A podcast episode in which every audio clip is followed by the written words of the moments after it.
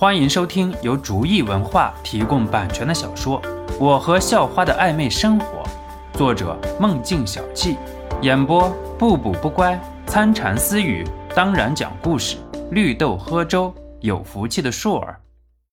第一百三十三集。这个时候，肖诺的手机响了，肖诺理了理思绪，接起了电话，是张泽天打来的。肖大少。那个叫冯华飞的小子没有难为你吧？我现在就带人过去削他。”张泽天义愤填膺说道。“呵呵，谢谢张叔叔关心了。不过崔叔叔都帮我解决了。”肖诺笑了笑说道。张泽天是想要自己手里的好东西的，所以现在献殷勤也是可以理解的。张泽天觉得自己就已经很早了，却没有想到被崔明图抢了先。竟然不知道说点什么好，肖诺也是看出了张泽天的尴尬，于是说道：“今天崔叔叔做东，一起过来吧，我还有点事情要和你们谈谈。”肖诺已经把一次性隐形眼镜做得不错了，剩下的就是包装和市场销售了，这些事情就要张泽天和崔明图去做了。张泽天不知道肖诺的葫芦里卖的是什么药。本想拒绝，可是看肖诺的话里似乎有什么好事情，所以还是应允了。啊哈哈哈！肖大少都开口了，我肯定准时到。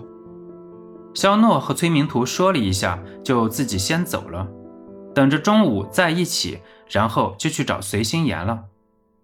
肖诺，那几个王八瘪犊子没怎么着你吧？张晶晶从张泽天那知道了一点点消息。很是关心地问道：“那现在和你说话的肖诺是缺胳膊少腿了，还是有什么问题了呢？”肖诺很顽皮地问道。肖诺还是觉得和曾经的那些人在一起比较快乐。表面上，嗯，是没什么问题哈。张晶晶装模作样的说道，甚至还围着肖诺转了一圈。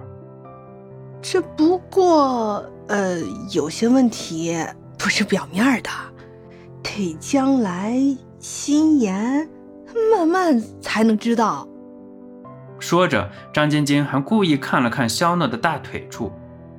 肖诺像是赶臭虫一样驱赶着张晶晶，而随心言则是瞬间脸红到脖子根。怎么不去死？肖诺就带着随心言和张晶晶在学校里漫步着，感受着大学的氛围。生活惬意舒适，时间很快就到了正午，肖诺便如约到了饭店。同行的还有随心言和张晶晶，还有于强。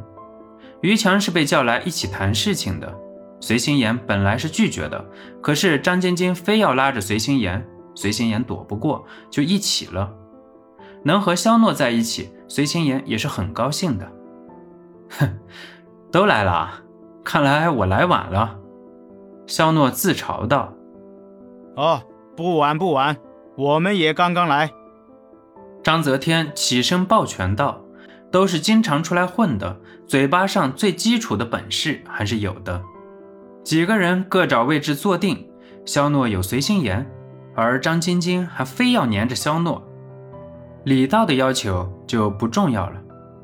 坐定之后，肖诺就开始讲正题了。就不瞒各位叔叔了，小子前一段时间制作了一个好东西，不知道各位有没有什么兴趣？肖诺开门见山说道。几个人都瞬间眼前一亮，是不是晶晶说的那种一次性的隐形眼镜？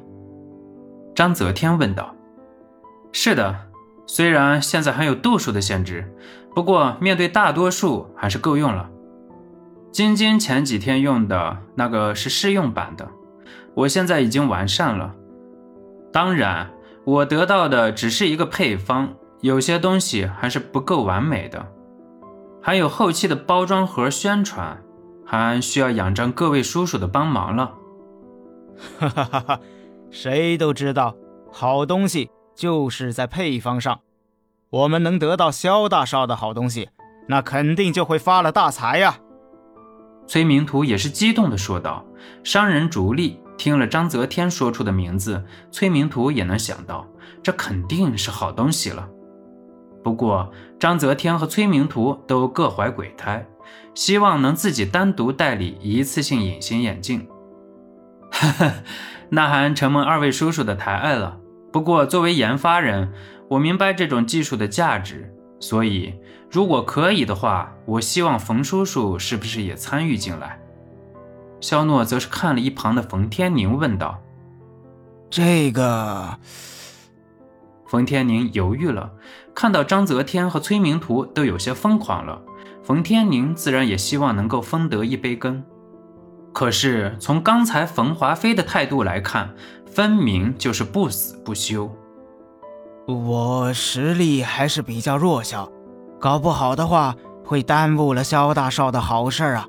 我还是就不参与了吧。”冯天宁一笑说道。冯天宁赚多赚少都是为了冯华飞，如果上了肖诺的船，冯华飞肯定不会开心，那赚再多的钱都没用的。肖诺也只能是很遗憾地摇摇头。肖诺邀请冯天宁就是为了改善和冯华飞的关系，可是对方不给面子，那肖诺也是不愿意热脸去贴冷屁股。本集播讲完毕，感谢您的收听，喜欢请点击订阅加关注，下集更精彩。